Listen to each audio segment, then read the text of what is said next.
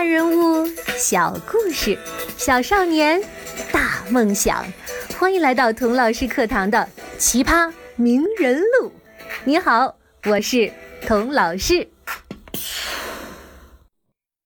上集说到，吴建雄在袁家骝的陪同下参观了伯克利的物理实验室，之后呢，就不想去密西根大学了，想转学到伯克利来。吴建雄太有眼光了。当时的伯克利虽然不像美国东岸的常青藤盟校，比如哈佛、耶鲁、普林斯顿那样有悠久的历史和辉煌的传统，但是却吸引了一批年轻有为、敢想敢干的物理学家。像上集提到的回旋加速器，就是劳伦斯教授在三十五岁的时候发明和建造的。回旋加速器。听起来是不是很像科幻小说里的东西呀？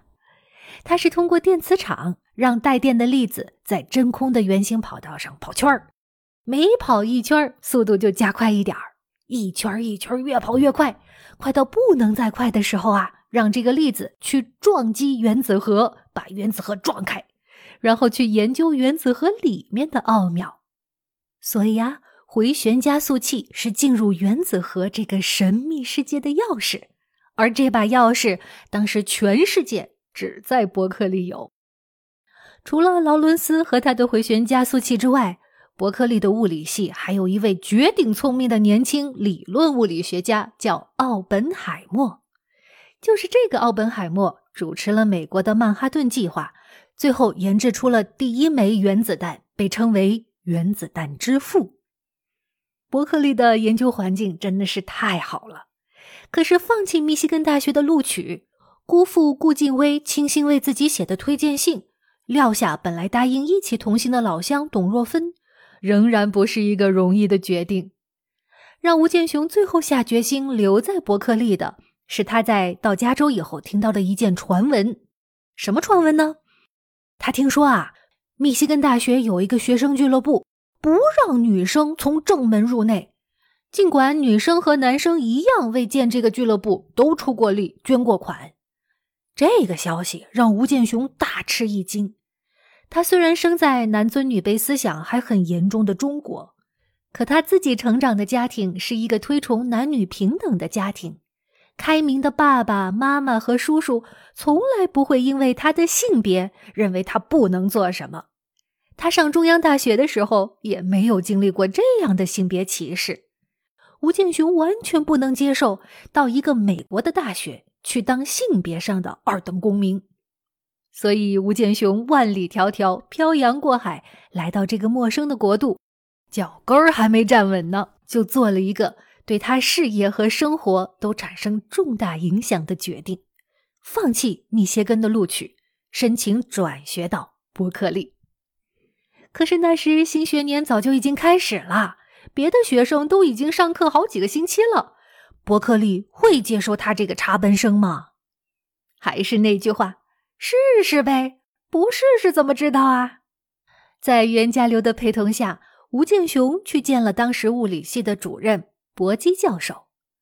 这个博基教授啊，据说有点歧视犹太人。系里的奥本海默就是犹太人。但是因为他太优秀了，博基教授没法拒绝他，就把他招了进来。奥本海默的助手瑟伯尔也是犹太人，也是很出色的物理学家。但是博基呢，就用经费不足的原因拒绝了瑟伯尔。可是私下里啊，博基教授认为，咱们系里有一个犹太人就够了。呵你看，这样一个种族歧视的人。我猜呀，他对中国人也不会太友好。但是搏击教授在和吴建雄见了一面之后，居然破例接受了吴建雄的申请，在新学期已经开学的情况下，硬生生的加了一个名额，欢迎吴建雄加入伯克利物理研究所。显然，吴建雄也是搏击教授没法拒绝的天才。后来，这个搏击教授。引领加大伯克利物理系成为了世界一流的物理研究中心，这也跟他不拘一格降人才的魄力密不可分。吴建雄在世界一流的实验室跟着世界一流的导师做学问，哎呀，不知道有多么的幸福。听到这儿，细心的朋友要问了：“哎，童老师，刚才你说转学到伯克利是吴建雄事业和生活中的一个重大决定，我能明白伯克利是吴建雄事业起飞的地方，可这个决定跟他的生活有什么关系呢？”哼，这是一个好问题。